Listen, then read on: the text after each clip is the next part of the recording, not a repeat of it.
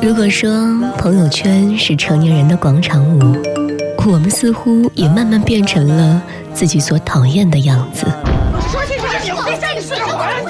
抛开疲惫的生活节奏，卸下庞杂的社交脸谱，就让这些简单美好的声音重新回归我们的生活。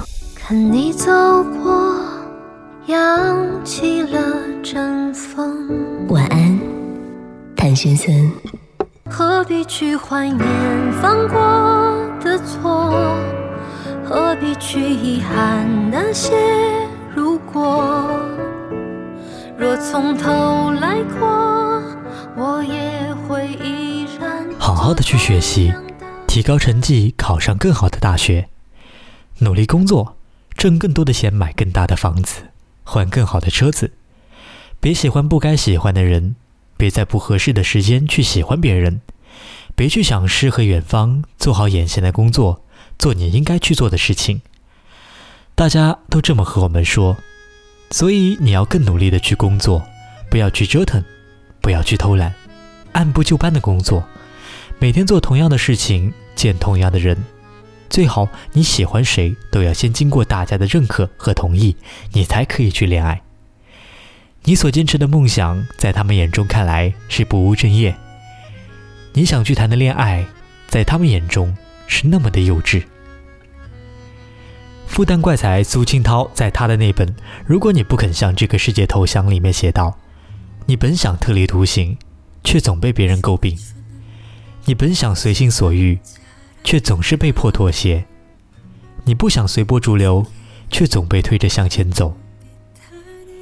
我们已经被这个社会、这个团体设置了很多的规则来限制我们，在我们不经意间给我们输入了很多的口令和程序，告诉我们。”你的目标是一万米的终点，你要努力去奔跑，不可以戴上耳机慢跑，你不可以去享受这个过程。你的目标是我已经给你定好的，你没有也无需去做其他的选择。可是，这真的是你想要的生活吗？上学时，我身边有很多陆星河这样的学生，他们喜欢了谁就去追，心里有的梦想就去坚持。不喜欢的课就去逃课，无论老师们给他们贴上什么样的标签，其他学生对他们有什么不一样的看法，他们都是依旧如此，有别于其他学生的状态。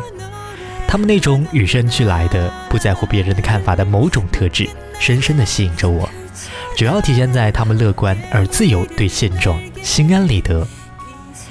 他们经常去逃课上网，去看别人的球赛，遇见喜欢的人，用尽套路去追。在别人面前大声地说出自己喜欢谁，从不在乎别人的看法。若以成绩去衡量他们，显然成绩不高；但若论幸福指数去衡量他们，无疑他们要比我们高出很多。工作后，他们想请假的时候就去请假，不想做就去辞职换一份新的工作。想必他们的一生会尝试很多的工作，会遇见更多的人，到达更多的地方。经历和体验更多的事和物，遵从内心的人永远不会老去。比如三毛，他们的童心会比我们更多，活得更自在洒脱。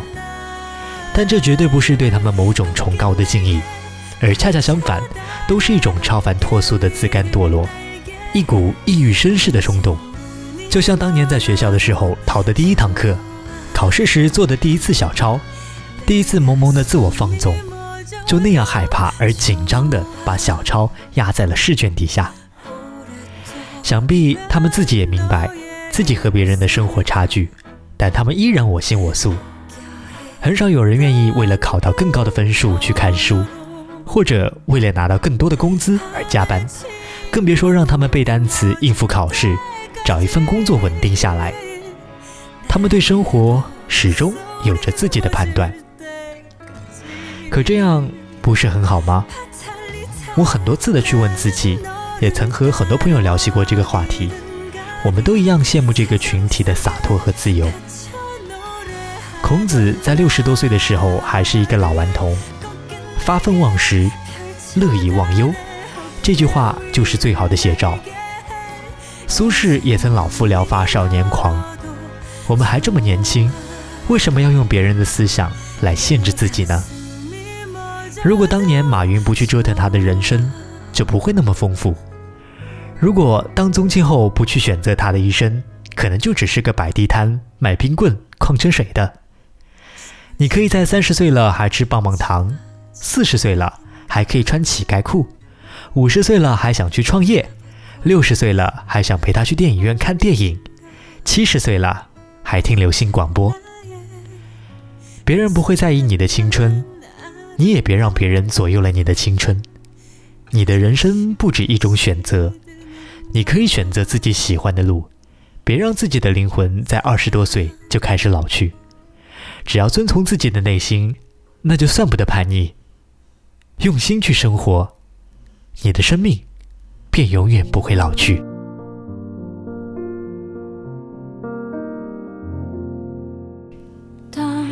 晚安，谭先生，今天就到这里，下次见。当一个人成了谜，你不知道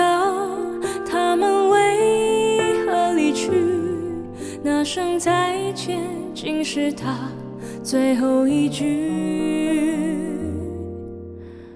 当一辆车。消失天际。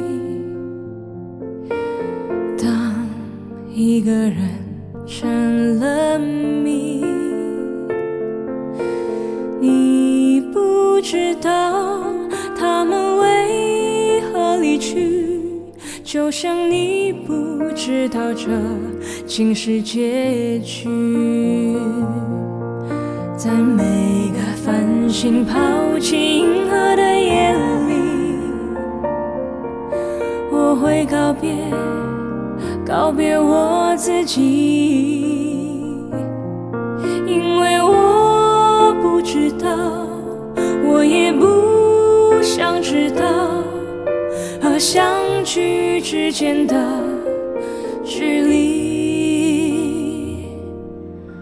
当一辆车消失天际，当一个人成了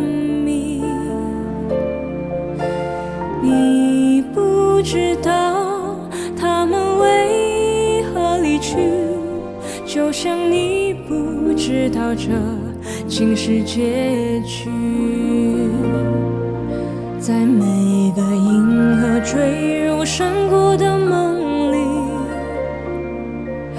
我会醒来，也忘记梦境，因为你不知道，你也不会知道，失去的就已经失去。当一艘船沉入海底。当一个人成了谜，你不知道那声再见竟是他最后一句。当一辆车消失天际，当一个人。成了谜，